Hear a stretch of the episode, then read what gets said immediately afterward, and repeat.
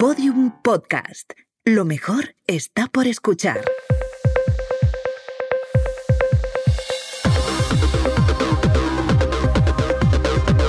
Saldremos mejores con Inés Hernán y Nerea Pérez de las Heras.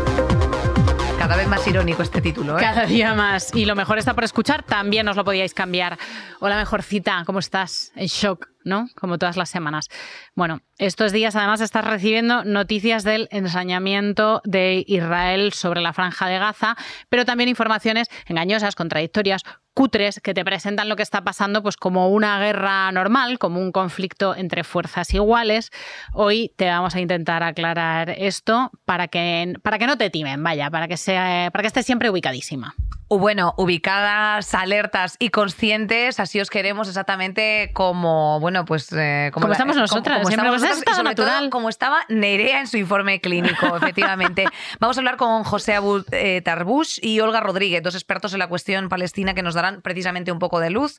Y hablando de luz, hay acuerdo para formar gobierno entre PSOE y Sumar, que incluye la semana laboral de 37,5 horas, eh, los impuestos a la banca y las grandes energéticas o el aumento del parque público de vivienda. Eh, lo trataremos eh, con más profundidad cuando, cuando efectivamente ese señor sea embestido. Embestido, embestido, porque ahora mismo es que si no, eh, si no, se nos acumulan las tareas, Nerea. Qué barbaridad. Que bueno, que esto lo estáis escuchando el miércoles, lo grabamos el martes. A lo mejor hay, hay muchas informaciones sobre esto. Les vamos a vigilar. Lo que tenéis que saber es que a esta gente le vamos a vigilar. Yo pensaba que iban a ser más lentos que mi pierna ortopédica y se me han adelantado. Me da un poco de rabia, eso te tengo que decir. Estos eh, días también estamos, seguimos completando el bingo de las siete plagas que imagino que estáis haciendo desde Filomena y el COVID. Ya nos queda solo pues que, que lluevan ranas, creo, y que vengan unos perros a nuestras casas a robarnos a nuestros hijos primogénitos. Bueno, no es coña, hemos tenido lluvias torrenciales y se vienen más sorpresas. Efectivamente, bueno, la sorpresa es que Carla, la prima de, de ¿verdad? La princesa Leonor, pues eh, fuese, por ejemplo, presidenta de España. sería una buena sorpresa. Ah, ah, pues, pobre criatura. Qué criatura, ¿eh? Pobre criatura, le mando un beso. Bueno, pensábamos que las consecuencias del cambio climático las iban a vivir nuestros hijos o nuestros nietos, pero eh, Nerea, en lugar de los hijos o los nietos de tus gatos, eh, no, las vamos a vivir efectivamente nosotras. No se puede ir a Marte, quítate eso de la cabeza, que eres eh, un machiruno megalómano, como lo más. Lo único que se puede hacer ahora mismo es tomarnos en serio la que tenemos encima. Otra cosa eh, de la que vamos a hablar es el chaladito de Milei, que os gustó la semana pasada. Ese señor argentino que parece un troll del tesoro atropellado. la gente joven igual no ha, entendido esta referencia. Buscarle en internet porque tiene ese pelufi. El, el, pelufi.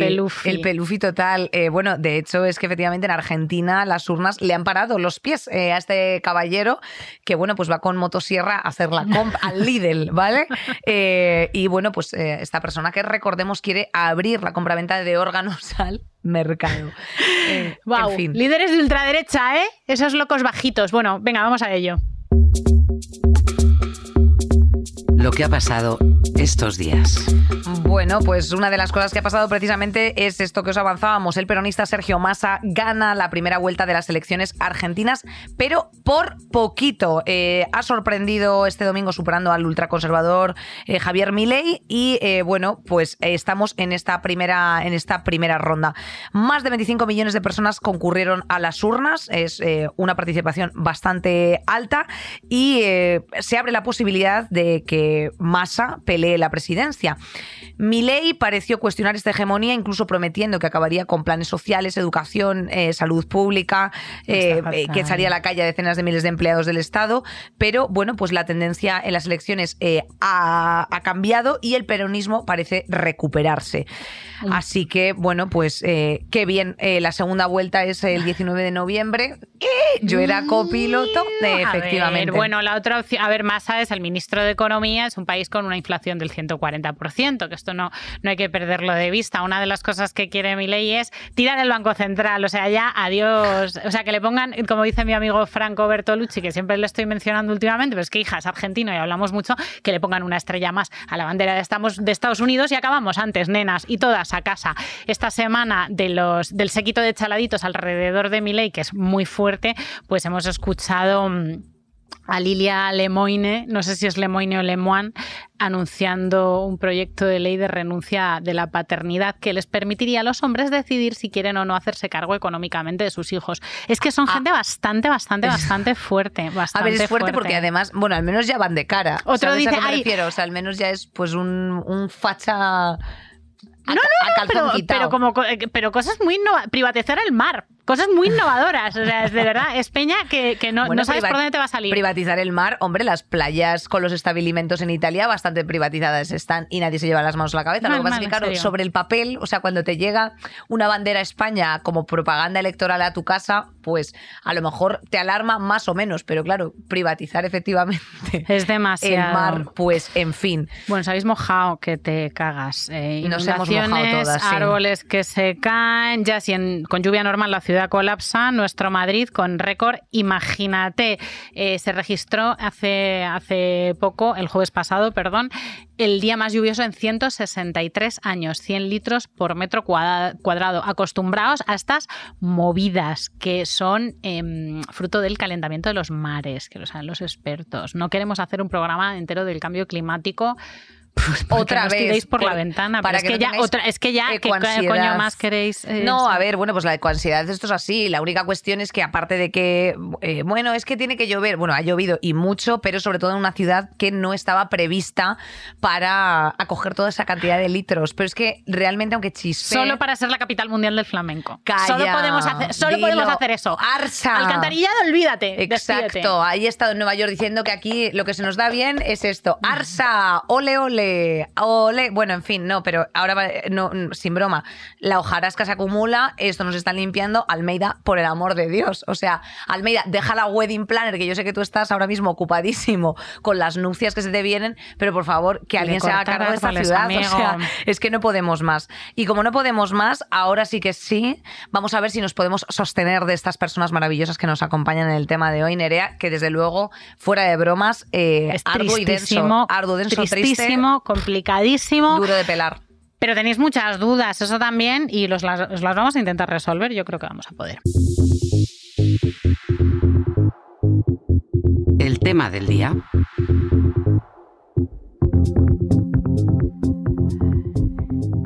Ay, amigas, la peor de las remangadas. Eh, empezábamos diciendo que lo que está sucediendo en la franja de Gaza se está tratando por los medios como una guerra al uso, como un conflicto de igual a igual, cuando en absoluto lo es.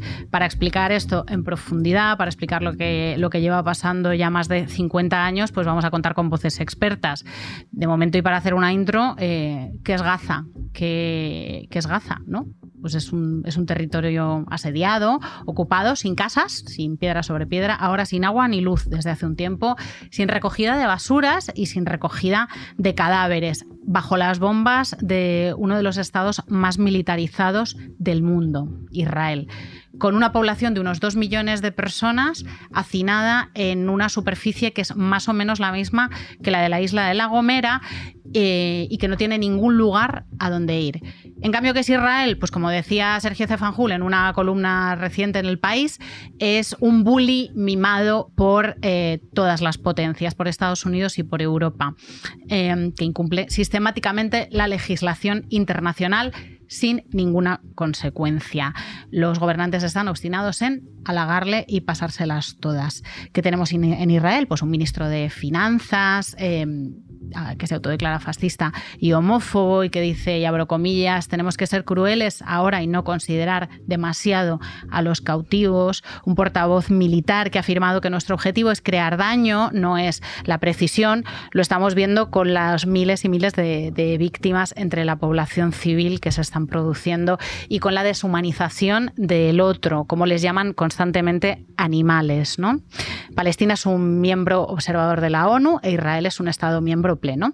Eh, por tal motivo está obligado a cumplir la normativa internacional, pero la desoye, la incumple. Según eh, Amnistía Internacional, ni el reconocimiento de Palestina por varios estados ni ninguna resolución del Consejo de Seguridad o de la Asamblea General de la ONU cambiaría el control efectivo que Israel mantiene a día de hoy sobre la población palestina de Cisjordania, incluido Jerusalén Oriental y la Franja de Gaza, que confirman todos los territorios palestinos ocupados. Quedaos con esta palabra, ocupados. Efectivamente, Nerea, pues estos días hemos estado escuchando algunos términos que incluso a lo mejor pues no tenemos incorporadas en nuestro argot habitual como Cisjordania aliada de Israel, cuáles son los estados árabes que están también haciendo un support eh, bueno, pues del conflicto en un lado o del otro. Muchas dudas como el nacionalismo judío, qué son los sionistas, eh, apartheid, todo esto detrás de un conflicto que lleva más de 70 años en vigor y, bueno, y al final mm, con un tratamiento de con un, con un, tratamiento mediático con un uso muy determinado del lenguaje. Hemos ido viendo porque Israel, ya sabéis, que es aliado de Estados Unidos, que tiene detrás también a Gran Bretaña y por lo tanto la prensa occidental pues también nos ha puesto en bandeja un tipo de información pues evidentemente no favorable o con no la precisión que deberíamos de, haber recibido. Por eso hemos decidido hacer este, este programa. Y em, hablabas tú de la humanización, Nerea, me da mucha lástima que precisamente el borrado eh, cultural que se le quiere hacer al pueblo palestino eh, pase por precisamente, pues bueno, pues eh, lo que estamos viendo ahora. No solamente se está hablando de una limpieza étnica, de una cárcel, de una cárcel abierta, con las fronteras cerradas cuando se está advirtiendo de que se va a bombardear expresamente eh, de un sitio del, que no se puede directamente salir y ya son muchas las personas que están haciendo pues eh, un boicot contra eh, Israel ante las masacres que viene recibiendo Gaza, insisto, desde hace décadas. Y a mí me gustaría pues poner eh, la voz que merece esto, que es precisamente eh, la del poeta y escritor palestino Murid Barghouti, eh, que decía lo siguiente en su, poeta, en su poema, también está bien traducido por Marisol Sánchez, lo siguiente. También está bien morir en nuestra cama, sobre una almohada limpia y entre amigos. Está bien morir una vez, con las manos cruzadas sobre el pecho, vacíos y pálidos, sin arañazos, sin cadenas, sin banderas y sin pedir nada. Está bien tener una muerte sin polvo, sin agujeros en la camisa, sin marcas en las costillas. Está bien morir con una almohada blanca, no la cera bajo las mejillas, las manos descansando en las de, en las de los que amamos, rodeados de médicos y enfermeras desesperados, sin nada pendiente salvo una elegante despedida, sin prestar atención a la historia, dejando el mundo tal como es, esperando que algún día algún otro lo cambie. Muy buenas tardes, Olga Rodríguez. Ella es periodista especializada en información internacional eh, de Oriente Medio y de Derechos Humanos también. Eh, ha sido la, mujer más mencionada eh, durante estos días en muchos medios, precisamente eh, por, bueno, por ser una persona que trabajas eh, sobre el terreno. Olga, ¿cómo estás? Pues un placer estar aquí con vosotras. Cuéntanos cómo es directamente eh, y sobre todo en qué consiste tu trabajo, desde cuándo vienes realizándolo y qué es lo que la cobertura que has hecho tú durante todos estos días. Bueno, eh, yo empecé en los años 90 como periodista precisamente aquí en esta casa, en la cadena SER, mm, y desde entonces, eh, como periodista especializada en información internacional, me ha tocado cubrir muchísimos conflictos, lamentablemente. Mm, creo en la paz, quiero creer en la paz. Pero empezamos el siglo con la llamada guerra contra el terror, que supuso la violación sistemática de la ley internacional como respuesta a los atentados del 11S. Eso ha supuesto eh, más horror, eh, invasiones ilegales, bombardeos contra población civil, cárceles secretas, torturas. Lejos de mejorar las cosas, ha sido una estrategia que una y otra vez las ha empeorado y que ha hecho más daño que los propios terribles atentados del 11S en sí. ¿no? Y eso supuso que, bueno, que tuviera que cubrir guerras como la de Afganistán, como la de Irak y también he estado muy a menudo en Gaza y en los territorios ocupados palestinos. Es como vivir entre dos mundos. Vas tú sola eh, además, ¿no, Olga? Mm, habitualmente sí, cuando trabajo en radio y prensa escrita sí. Y bueno, es este mundo de acá, ¿no? que nunca para las agujas del reloj y todo sigue, aunque y yo vengo con la sensación de que hay veces que hay que pararlo, ¿no? hay que pararlas y, pensar y reflexionar eh, sobre, sobre lo que ocurre muy cerquita, porque esto es al otro lado del Mediterráneo. Aquí hablamos de todo como si fueran abstracciones o teoría intangible, eh, como si fuera un videojuego en el que un día puedes elegir el personaje rojo y al día siguiente el azul y no tiene consecuencias, como si hubiera tantas verdades como opiniones. ¿no? Y al otro lado lo que hay son cuerpos, hechos, eh, daños tangibles y un horror que dura generaciones. Es muy difícil vivir entre esos dos mundos, ¿no? Pero bueno, mucho peor lo tienen los de allá que no pueden salir de, de esas sociedades tan castigadas y tan apaleadas. Estamos viendo, eh, y, lo estabas diciendo antes de entrar, me parece una analogía perfecta, lo de que se están eligiendo bandos como si esto fuera un videojuego.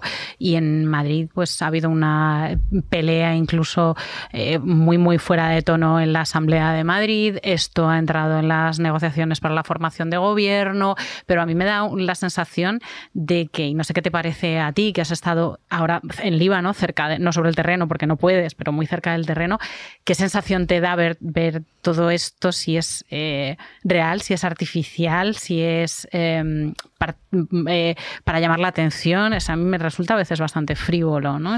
Es que toda posición tiene consecuencias. Y aquí estamos hablando de que hay ya más de 5.000 muertos, casi 2.000 niños en Gaza, y no es la primera vez que hay una ofensiva dura de Israel contra Gaza. En Cisjordania, desde enero hasta antes de los ataques atroces de Hamas, habían matado Israel a través del ejército de colonos a 170 personas. Hay una aplicación de un régimen de discriminación de apartheid contra la población palestina en Cisjordania, definido como tal por Human Rights Watch, B'Tselem, Amnistía Internacional.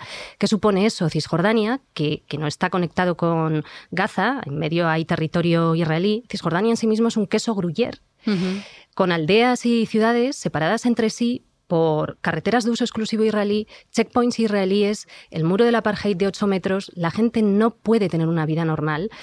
hay niños que se levantan a las 5 de la mañana para intentar llegar a sus colegios e institutos porque hay colas tremendas en estos checkpoints militares israelíes. Y eso es lo que está pasando en este momento. Ante la mirada del mundo, y quedarán los libros de historia, los aplausos, los apoyos, los silencios y la normalización de esta masacre. Entonces, depende mucho de lo que pase estos días y semanas en la diplomacia de la comunidad internacional occidental. No es algo que es una teoría, una abstracción. Detrás de eso hay consecuencias graves, no solo para la población palestina, también para nosotros. Esto va más allá de Palestina. Nosotras aquí estamos viendo cómo hay países que están intentando prohibir manifestaciones de apoyo al pueblo palestino. Alemania. Por ejemplo, Alemania, Francia también se lo ha planteado, bueno, y lo ha, y, lo ha intentado, que son manifestaciones que apoyan las resoluciones de Naciones Unidas, la aplicación del derecho internacional y de los derechos humanos.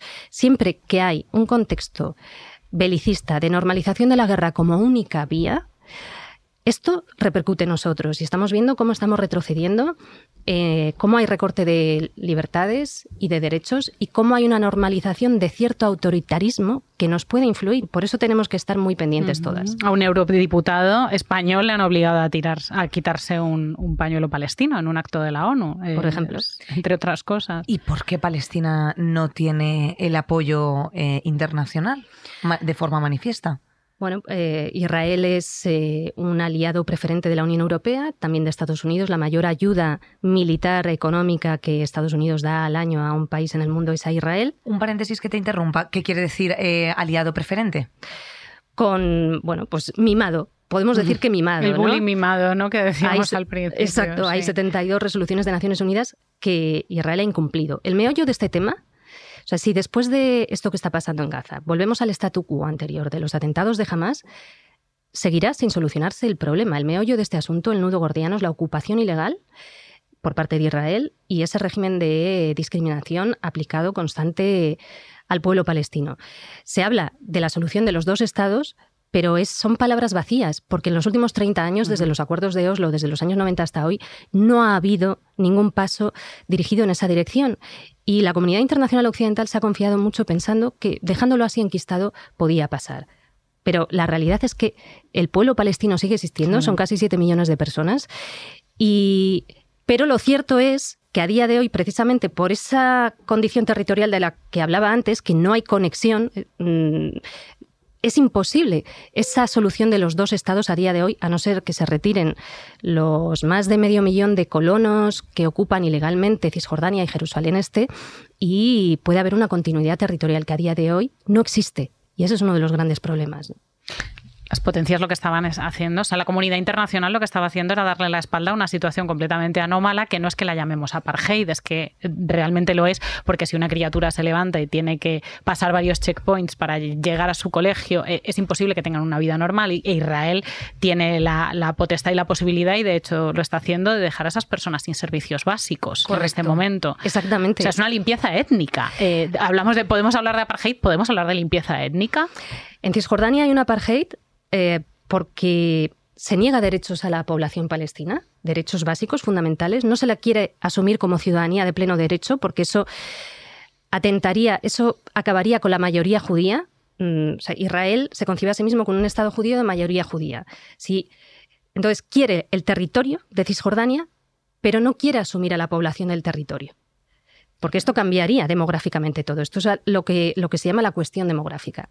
Y en Gaza lo que, lo que está ocurriendo en estos momentos es una nueva limpieza étnica, es un término del derecho internacional que implica desplazamiento forzado, primero a través de la orden de Israel a cientos de miles de palestinos diciéndoles que se tienen que ir al sur de Gaza, y esto es una advertencia que ha lanzado la relatora de Naciones Unidas diciendo esto es un desplazamiento forzado, esto puede constituir un crimen de guerra y esto puede constituir una limpieza étnica. ¿Por qué? Porque además tenemos al viceministro de Exteriores israelí que ha propuesto, y otras voces del gobierno israelí, que ha propuesto que todos estos mm, cientos de palestinos que viven en el norte, que también se desplacen al desierto del Sinaí en territorio egipcio. Construiremos ciudades de tiendas de campaña dijo ah. textualmente. Esto es lo que ha saltado las alarmas porque sería una nueva Nakba, que es a lo que la población palestina llama el desastre. En 1948 hubo una limpieza étnica, 750.000 palestinos fueron expulsados y víctimas de un desplazamiento forzado. En 1967, con la ocupación ilegal por parte de Israel de Cisjordania, Gaza y Jerusalén Este, más el Sinaí egipcio y los altos del Golán, que toda la guerra de los seis días. Exacto. Toda esa ocupación permanece, excepto el Sinaí egipcio, se retiraron a través de los acuerdos de paz de Camp David con, con Egipto en el 79. Em, eso, a día de hoy, eh, sigue siendo una, una ocupación que está en tiempo presente. Yo cada vez que voy a Cisjordania veo nuevos asentamientos. O sea, no es una ocupación que ocurrió, sigue ocurriendo y sigue extendiéndose. Esos asentamientos a los que van colonos, judíos, protegidos por el ejército israelí y subvencionados por, por el Estado israelí. Y ahora, por eso se está hablando en Gaza de una nueva Nakba, y una nueva Naxa, que es a lo que se llama a, ese éxodo de 1967. Ya lo tenemos de facto, ya hay mucha gente que ha tenido que desplazarse al norte, no tienen casas, yo hablo con la gente de Gaza, mucha gente se ha quedado sin casas porque han sido destruidas, ¿qué voy a hacer el día de mañana? ¿Dónde me voy a ir? Y además, con la presión por parte de Israel, eh, de, forzar ese desplazamiento a Egipto, ante lo cual el régimen egipcio se está negando porque entiende que eso también sería una bomba de relojería demográfica para, sí mismo, más allá de que los palestinos no quieren. Y muchos están diciendo, es que esta vez no nos vamos a ir porque sabemos lo que supone eso, que nunca más podamos volver. Podemos definir la política israelí como una política de hechos consumados. Entro en un sitio, a veces dice que temporalmente, pero ahí se queda. Y esa es la política de hechos consumados que hemos estado observando en estas últimas décadas con un incumplimiento sistemático de las resoluciones de Naciones Unidas. Y en este sentido, ha ido además consiguiendo em, bueno, ciertos acuerdos con algunos países árabes, como por ejemplo Emiratos Árabes Unidos y, otra serie de, de, estados.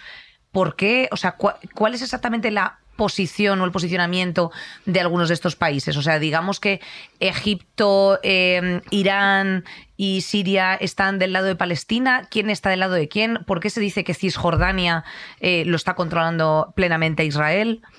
Bueno, es que eh, de facto hay una ocupación ilegal por parte de Israel de Cisjordania. Eh, uso este término porque es el, el, término de las resoluciones de Naciones Unidas, vamos. entonces, Israel como potencia ocupante tiene la obligación de controlar ese territorio. teóricamente tendría que servir de servicios públicos, por ejemplo, a la población palestina, pero sistemáticamente se los niega, desde algo tan simple como la recogida de basuras. Imaginaros lo que eso supone. Con respecto al orden regional, bueno, por un lado, em, Claro, esto daría para otro programa, ¿no? Pero Egipto firmó la paz con Israel hace tiempo, eh, Jordania también tiene mm, relaciones cordiales con, con Israel. Emiratos Árabes em, eh, también había firmado unos acuerdos eh, em, recientemente con Israel. Irán apoya a Hamas. Qatar también está detrás de Hamas, pero dentro de esto cada uno juega sus cartas. Arabia Saudí estaba ultimando un acuerdo impulsado por Estados Unidos con Israel, a través del cual Estados Unidos a cambio le iba a garantizar a Arabia Saudí cierta protección y al mismo tiempo facilitarle ayuda militar y tecnológica um, para, bueno, de alguna manera desarrollar un poquito un programa nuclear, teniendo en cuenta que también Irán está en lo mismo, ¿no? Esto ahora... Eh, desarrollar un poquito... meter la patita. Estos, atentados lo que lo que lo que hacen, eh, y de hecho era una de las cosas que buscaba jamás, ¿no? es eh, paralizar, al menos temporalmente, este acuerdo. Podemos decir, y mi análisis es que en los últimos tiempos Estados Unidos ha estado muy centrado toda su política internacional en China, creyendo que tenía controlado Oriente Próximo y Medio de alguna manera, ¿no? en esta permanente statu quo. Um, y de hecho, el impulso de este acuerdo entre Arabia Saudí e Israel tenía como prioridad no el mal llamado conflicto palestino-israelí, sino evitar que Arabia Saudí cayera en la órbita de influencia china. ¿Qué está suponiendo todos estos acontecimientos en las últimas semanas? Que la comunidad internacional occidental se está viendo forzada nuevamente a prestar atención a este mal llamado conflicto que estaba olvidado, que pensaban que enquistarlo de manera perpetua a costa de la población palestina y a costa de la violación, de, de permitir la violación del derecho internacional y de las resoluciones de Naciones Unidas, que, no iba a pasar factura. Bueno, está pasando factura. Va a depender mucho de estos días y de las próximas semanas mm, por dónde tire la cosa va a depender mucho. Por eso es importante las voces que están diciendo hay que pedir un alto el fuego inmediato. O sea, ¿qué es esto de dar luz verde a la continuación de los bombardeos? Si os dais cuenta, la mayor parte de las voces de la comunidad internacional occidental piden corredores humanitarios, pero no piden un alto el fuego inmediato. Esta mañana escuchaba a Alexandra Ocasio Cortés diciendo, a ver, somos unos cuantos diputados en el Congreso estadounidense que queremos pedir el alto el fuego inmediato y esto provoca mucho enfado en la gente. A ver, gente que, que, que es que, ¿pero qué pasa? Entonces estáis apoyando la masacre de la población civil. ¿Cómo puede, cómo puede provocar enfado algo como esto Tan sencillo nos como están el alto al fuego. obligando a normalizar una masacre. Yo no sé si estáis viendo las imágenes que llegan a través. Por lo que dices, porque es un mal llamado conflicto. Eh, porque lo que está llegando a través de los medios es que es un conflicto, ¿no? Un conflicto es una desavenencia eh, entre, iguales. Y esto no es un conflicto, esto es una ocupación, esto es una masacre, esto es una limpieza étnica, esto es un apartheid, esto es una situación muy sostenida en el tiempo y además que tiene el apoyo de eh, la Unión Europea. Han empezado a salir algunas voces, eh, Borrell, algunos diputados aquí y allá, pero bueno, Ursula von der Leyen eh, sin representar demasiado a nadie, eh, manifestó su apoyo a Israel ante la indignación, además de la opinión pública de muchísimos países que estamos saliendo a la calle. Es que eso es muy importante lo que dices, porque una cosa son los gobiernos y otra las sociedades civiles, y estamos viendo que cada vez hay más distancia. Eh, las manifestaciones masivas que se están viendo no solo en el mundo árabe, sino también aquí en Estados Unidos, el otro día la manifestación más llena de judíos, llena de judíos, organizada por judíos estadounidenses, la mayor de la historia de Estados Unidos probablemente, ¿no? Muchos judíos, que esto es muy importante, también dentro de Israel, eh, son una minoría aún, pero bueno, fuera, ¿no? Diciendo no en mi nombre. Aquí hay un daño a la credibilidad de la llamada comunidad internacional occidental que puede pasar factura. Esa pérdida de credibilidad que lleva tiempo existiendo, porque hay un doble rasero, puede aumentar y esto explica que en los últimos años se hayan cambiado algunas alianzas en la política internacional global. Estamos viendo el doble rasero ahora.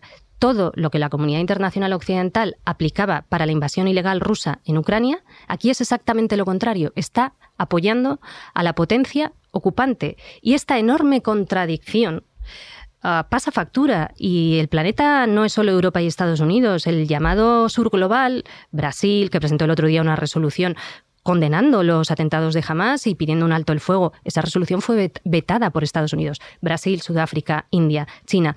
Todos estos países están diciendo, a ver, mm, esto es una incoherencia que luego tiene consecuencias en las alianzas a nivel internacional. Yo el otro día entrevistaba a Luis Moreno Ocampo, exfiscal, jefe, fundador de la Corte Penal Internacional, que subraya Primero, que se están produciendo posibles crímenes de guerra y de lesa humanidad por parte de Israel, que deberían ser investigados por la Corte Penal Internacional, como la propia ocupación ilegal israelí de Cisjordania lo Absolutamente. Y luego hacía una reflexión que a mí me parece muy interesante, mencionando al general estadounidense McChrystal, que comandó la guerra de Afganistán y también dirigió comandos en Irak, que llegó a la conclusión de que a través de esa guerra contra el terror, que mm, bombardea a población civil, que tortura, que viola la ley internacional, se produce lo que él ha denominado la matemática insurgente. No solo no frena la violencia, sino que la multiplica porque la violencia engendra violencia y el odio engendra odio. En el siglo XXI tenemos vías y canales suficientemente sólidos para apostar por la negociación, por la diplomacia y por los acuerdos. Hemos visto cómo se ha puesto en libertad a cuatro rehenes de Hamas, ha mediado Qatar.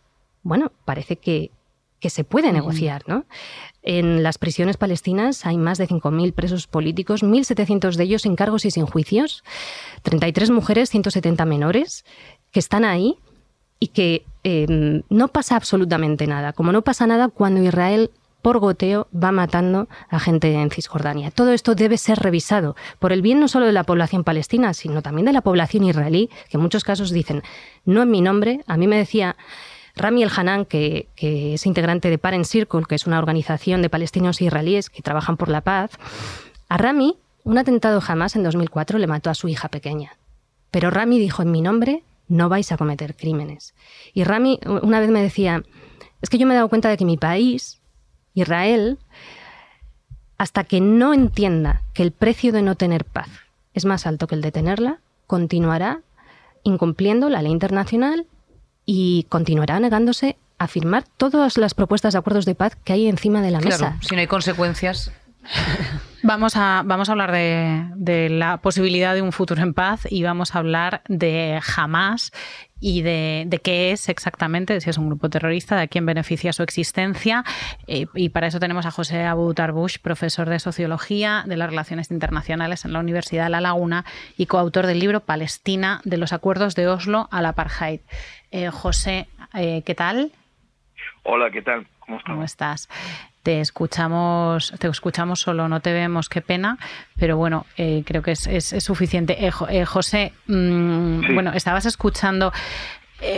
a Hamas, hay un tratamiento mediático alrededor de, de, Hamas, se le llama, denomina grupo terrorista en todos los casos. Explícanos qué es Hamas, de dónde viene. Sí, bueno, efectivamente, Estados Unidos y la Unión Europea calificaron a Hamas de terrorista hace ya algún tiempo.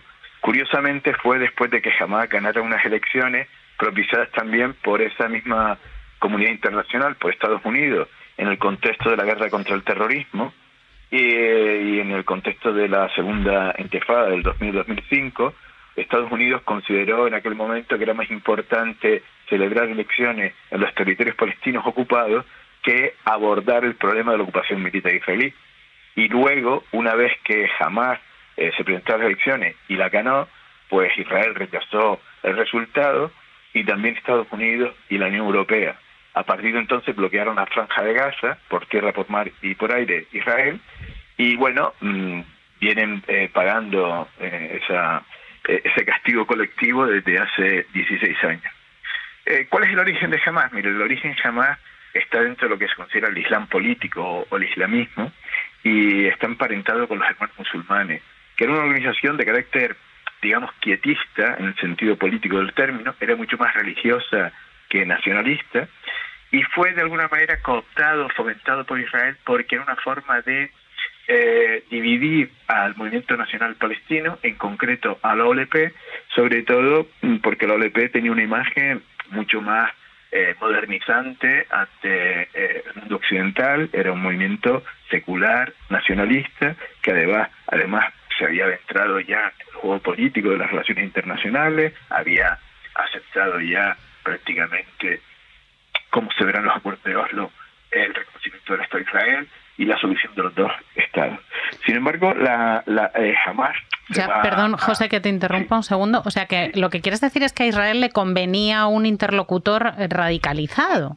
¿no? Efectivamente. En vez de un interlocutor moderado, que Israel propició tener un interlocutor eh, menos aceptado. Sí, Claro, es decir, era, un movimiento de carácter mucho más religioso que nacionalista y por tanto, digamos, mucho más reacio al reconocimiento del Estado de Israel y partidario, sobre todo a partir de la primera intifada, de una resistencia armada a la ocupación israelí e incluso luego, posteriormente, eh, se opuso a los acuerdos de Oslo e intentó eh, sabotearlos mediante una serie de atentados, atentados que eran aprovechados por Netanyahu u otros para la excusa perfecta de paralizar el proceso, con objeto de eh, acabar con dicho proceso. Y en ese sentido, la estrategia de Netanyahu, y esto lo recoge incluso la propia prensa israelí eh, durante estos días, ¿verdad? Eh, cómo, eh, digamos, su política ha estado destinada a debilitar a la autoridad palestina, que tiene ese reconocimiento internacional, que acepta la, la, la, la solución de los dos estados, que eh, llevó una propuesta ante Naciones Unidas de reconocimiento del Estado palestino y es reconocido como eh, Estado eh, observador en Naciones Unidas, pero obviamente a Israel no, eh, veía más en, en esa moderación, en ese pragmatismo del movimiento palestino, veía más un peligro que no jamás, porque jamás era como un interlocutor que bueno se descalificaba por sí solo porque tenía claro. estrategia violenta, pues se identificaba con el terrorismo, lo emparentabas con el islamismo radical violento, ahora lo están emparentando con el yihadismo, que son dos cosas uh -huh. diferentes, etcétera, etcétera. Y esto es un poco la, la, la historia. ¿Esa política cómo la ha conseguido? Hombre, tú bloqueas. Eh, a ver, si tú tratas a la gente como bestia, al final terminan comportándose como tal, ¿no? Uh -huh. Es decir, el terrorismo de la, o la violencia del colonizado es, digamos, eh, digamos, eh, sustancial o está en sintonía con la violencia del colonizador. De a la gente más no espere eh, un trato mejor. Y claro, hemos condenado a toda una población de cerca de 2.300.000 habitantes en un eh, espacio muy reducido de 365 kilómetros cuadrados a un castigo colectivo infernal, donde Naciones Unidas, según un informe que emitió ya hace eh, eh, años, decía que a partir de 2020 la vida humana no sería posible en la franja de Gaza y estamos en el 2023, ¿no? Eh, es decir, esta es la, la, la situación que ha cosechado Israel. De hecho, ahora hay algunos estrategas israelíes que están revisando y se muestran críticos diciendo que la política de bloqueo a la franja de Gaza era contraproducente, que lo que iba a hacer era fomentar la radicalización, ese atrincheramiento, y que por tanto tampoco han logrado sortear, ¿verdad?, uh, los temas de seguridad, porque la franja de Gaza, desde el punto de vista israelí, se ha convertido en un territorio hostil desde entonces. Eh, en este sentido, eh, José, eh, te hago también un poco la misma pregunta que, le he lanzado antes a Olga. ¿Qué intereses persisten detrás del conflicto para que haya tantos países de la comunidad internacional que preserven esa especie de equidistancia respecto al conflicto cuando es manifiesto eh, y la ONU ya ha declarado eh, bueno, pues estas masacres que se están produciendo, estos crímenes de lesa humanidad que se están dejando y se están recogiendo? Hay bueno, pues miembros de la Corte Penal Internacional que así lo lo están denunciando y es que es una cosa que de verdad eh, a nosotros desde la distancia que tenemos, porque vivimos a 9.000 kilómetros de este conflicto, nos cuesta genuinamente entender qué está pasando y sobre todo y también más importante, si me lo puedes hilar por favor con eh, el punto en el que eh, un Estado que, se, que debe de incluir lo siguiente, población permanente, territorio determinado, gobierno y capacidad de entrar en relación con otros estados, con otros estados, cuestiones que punto por punto parece que está cumpliendo Palestina, ¿por qué no es reconocido Palestina eh, por la comunidad internacional? Eh, bien, va, va, voy, voy, a ir por, por una cuestión eh, básica, ¿no? Es decir, lo, nosotros estamos asistiendo a un genocidio en directo y además un genocidio donde eh, eh, los líderes occidentales se han puesto al lado de, no de la víctima, sino al lado de eh, quien agrede, quien comete ese genocidio. No solo se respalda a Israel, que tiene derecho sin duda a proteger a su ciudadanía y a defenderse, es que se le anima, ¿verdad?, a arrasar con prácticamente la población de Gaza, porque estamos hablando de una zona del planeta de mayor densidad y donde un bombardeo se lleva a víctimas civiles eh, de manera inexorable por delante. Y tenemos que ver las cifras, ya van 5.500 eh, muertos, la mayoría, la inmensa mayoría civiles y una parte importante y sustancial, de ellos casi el 40% son niños. Y esto es lo que nuestra liberal e ilustrada Europa, junto con Estados Unidos, están defendiendo. ¿no? Es decir, esto es eh, lo que decía antes Olga, parece evidente cómo se ha aplicado un doble rasero. Israel es a Palestina lo que Rusia a Ucrania. Y sin embargo, aquí apoyamos a la potencia militar ocupante en detrimento de los derechos de la población ocupada. Esto es lo que quería subrayar. El otro tema, porque Israel, mire, a diferencia de cualquier otro Estado, Israel fue creado por Naciones Unidas, o bueno, que unilateralmente creado, pero con una resolución de Naciones Unidas. ¿Qué ocurre? Es un Estado inmune, más que animado es un Estado inmune. Cuenta con la garantía, el apoyo condicional y ciego de Estados Unidos. Antes se ha mencionado cómo eh, fue de contraproducente esa respuesta militarista y solo y exclusivamente militarista a los atentados de 11 de septiembre. Incluso recientemente Obama ha eh, eh, llamado la atención de que Israel no cometa el error que cometió Estados Unidos de dar una respuesta esencial y exclusivamente militarista, sin ninguna perspectiva política de resolución del conflicto. ¿Qué ocurre? Israel, es hoy una de las principales potencias mundiales. Es decir, estamos ante uno de los ejércitos, de las primeras ejércitos del mundo. Y obviamente tiene unas eh, conexiones, con, sobre todo con Estados Unidos y también con muchos países europeos.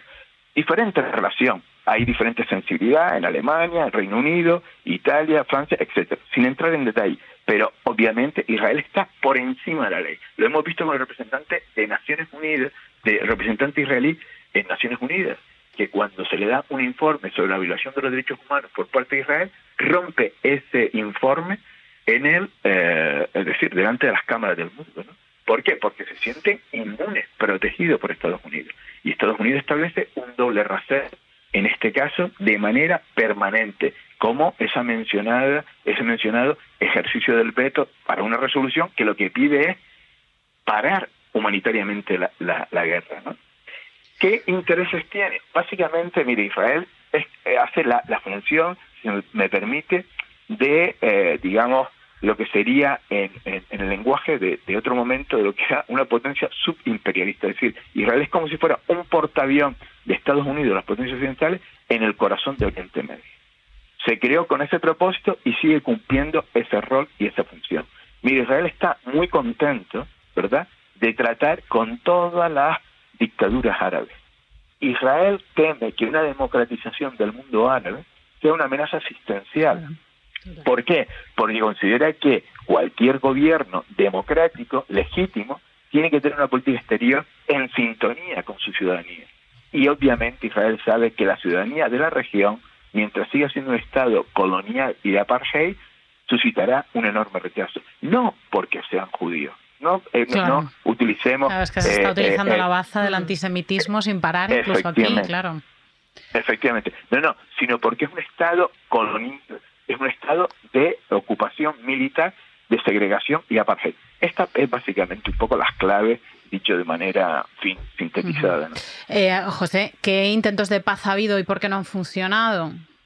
Mira, estamos celebrando ahora, bueno, el mes pasado, ¿no? Y el libro que acabas de mencionar eh, eh, es el 20 aniversario de los acuerdos de Oslo. Los acuerdos de Oslo que previamente, eh, sí, venían precedidos por aquella conferencia de Madrid en 1991 que a su vez, bueno, había un nuevo clima internacional, era el fin de la Guerra Fría, se había restituido la soberanía kuwaití en aquella guerra del Golfo en el año también 91, había estado precedido por la primera antefada que había cambiado o invertido las reglas del juego, donde ahora los palestinos mostraban ser el pequeño David frente al gigante Goliat, que era la potencia militar ocupante israelí, y había un optimismo internacional, tanto en términos geopolíticos, de la unipolaridad de la que gozaba Estados Unidos, como geoeconómico, de la globalización neoliberal, etcétera, etcétera. Y en este contexto se celebran los acuerdos de Oslo, ¿no? Acuerdos que eran, y esto, eh, conocidísimo, que eh, tenía, eran claramente favorables a Israel porque había negociado una posición de fuerza frente a la debilidad de la OLP.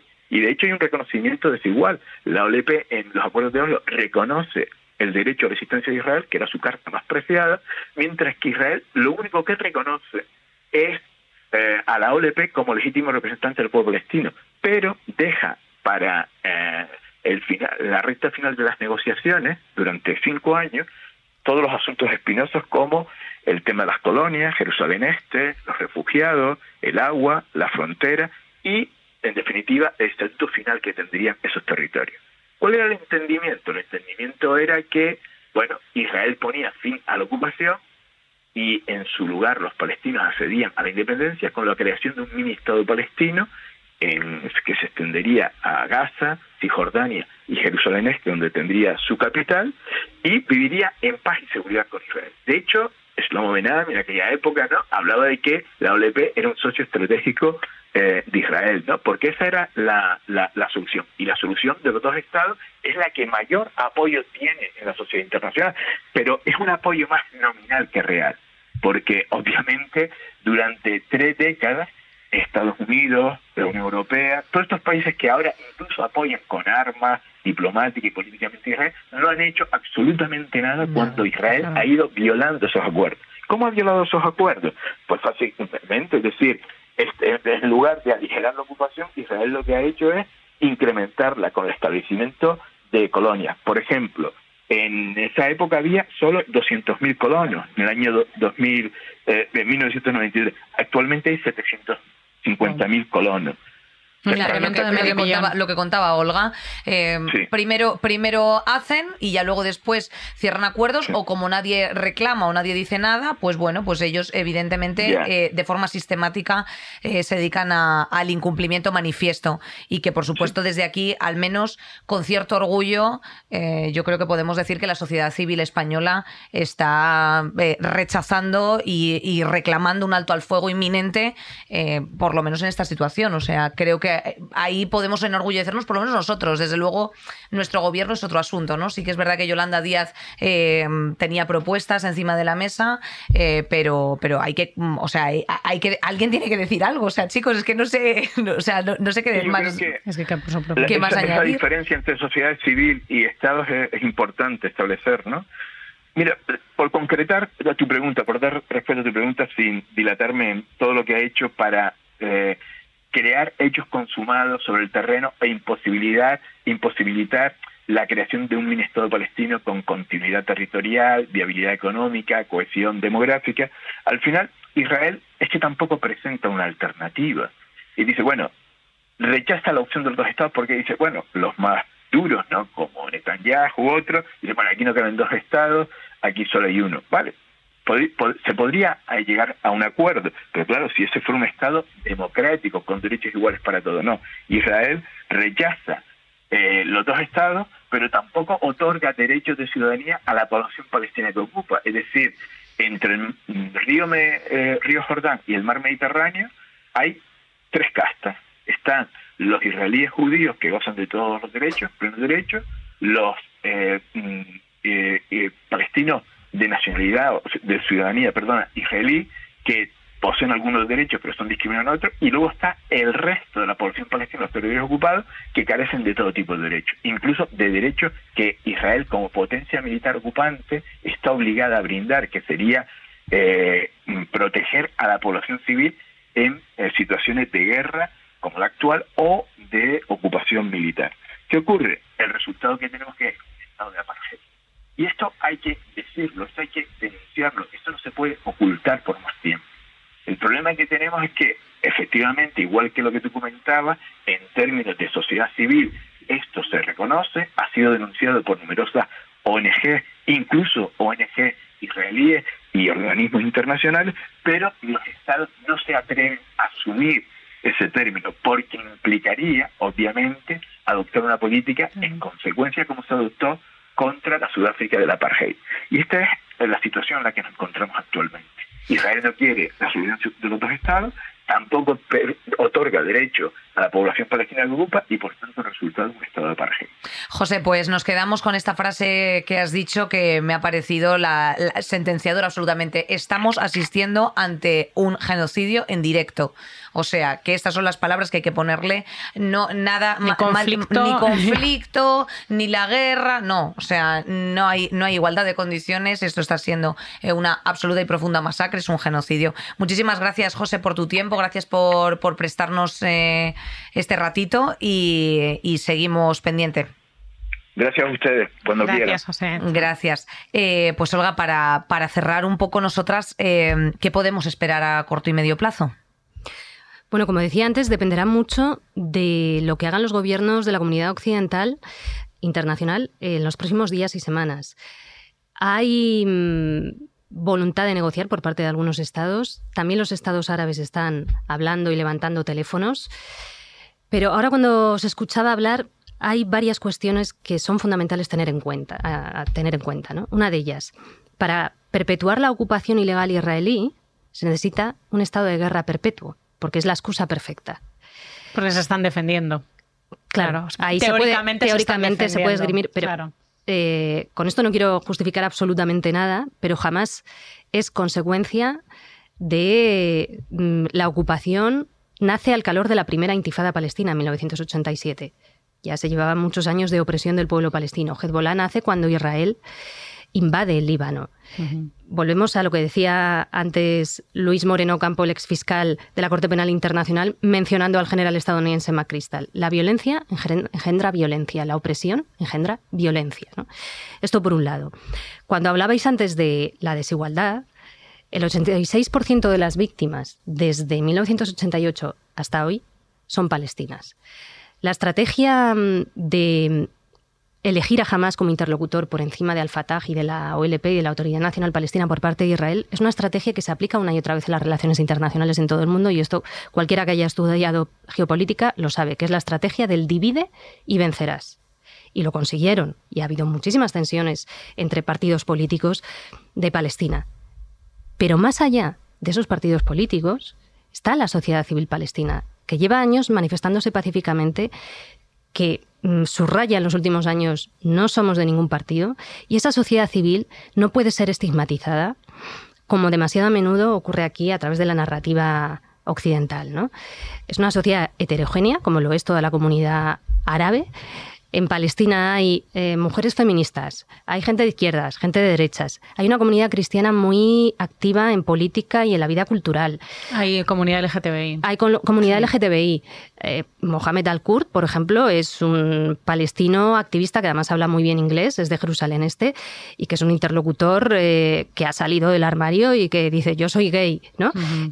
y hay, bueno, pues mucha gente que no, es, que no son extraterrestres, que, no, mm, que son humanos y que quieren llegar a fin de mes, tener una vida digna, eh, vivir con plenos derechos tal y como establece la, ley internacional. Y eso es lo que se les está negando. Yo creo que es importante tener en cuenta esto. No todos son eh, islamistas barbudos y mujeres sumisas, ni muchísimo menos. Antes tú recitabas un poema hermoso yo viví esa Ramallah, que no estaba tan afectada por la ocupación como ahora. Ramallah es la capital de Cisjordania, donde por las noches mujeres y hombres se reunían al calor de los cafés para recitar, porque la poesía es algo que está mm, que forma parte de la cultura palestina, ¿no? Y esa vida cultural que, había en tantos lugares de los territorios palestinos, la ocupación y la opresión está acabando con ella también. quedarse en Cisjordania es una resistencia en sí misma. Y la pregunta que debemos formularnos es, ¿Cuántos palestinos más tienen que morir antes de que termine esta masacre? Y una observación más mm, que, pensaba antes, ¿no? ¿Cuántas dictaduras árabes hay en la región que son muy conscientes, e Israel es el primero que lo sabe? Por ejemplo, Egipto, el país árabe más poblado del mundo, que firmó la paz con Israel en 1979. Por su territorio pasa el canal de Suez, importantísima vía de comunicación y económica. Un Egipto verdaderamente libre y democrático tiene una sociedad, tendría una sociedad que en su memoria colectiva está muy presente la necesidad de dar derechos al pueblo palestino. ¿Cómo cambiaría la región si en vez de esas dictaduras a las que apoyan nuestros gobiernos occidentales en muchos casos, eh, pudieran mm, derivar en una democracia donde la sociedad tuviera más voz y voto? Evidentemente eso sería algo perjudicial para Israel y eso hay que tenerlo en cuenta también. Pues Olga, muchísimas gracias por tu tiempo, por tus palabras, eh, por tu labor y sobre todo por expresarlo todo tan maravillosamente que me imagino que todos estos días muchísimas de las mejor, de las mejorcitas que nos seguís habéis seguido bueno pues toda toda la crónica que, que ha estado Olga bueno pues escribiendo, narrando y con unas palabras tan certeras. Así que Olga, de corazón muchísimas gracias por estar aquí. Gracias a vosotras, me gusta muchísimo lo que hacéis, seguid así, valientes. Muchísimas gracias, gracias de corazón, Olga sigue haciendo tú la ronda por los medios, no te canses nunca porque eres muy necesaria. Compañera. Pues nada, amiga, eh, a todas las amigas de la pecera también, eh, la Nicola, a la Jesús, la, Lourdes, La, Sara y la Paula, eh, se os quiere mucho, besitos siempre. Besos y gracias por Nerea se tiene que ir a hacer charlas, ya sabéis que tiene sus cosas ella de las ruedas, entonces pues... pues tengo, tengo que irme rodando a Valencia en este momento, rodando, hasta luego, amigas. Pero bueno, le cogen las catenarias. Ay, no, poco chiste podemos hacer con esto ahora. Bueno, adiós, amigas. Saldremos mejores con Inés Hernán y Nerea Pérez de las Heras. Todos los miércoles en Podium Podcast.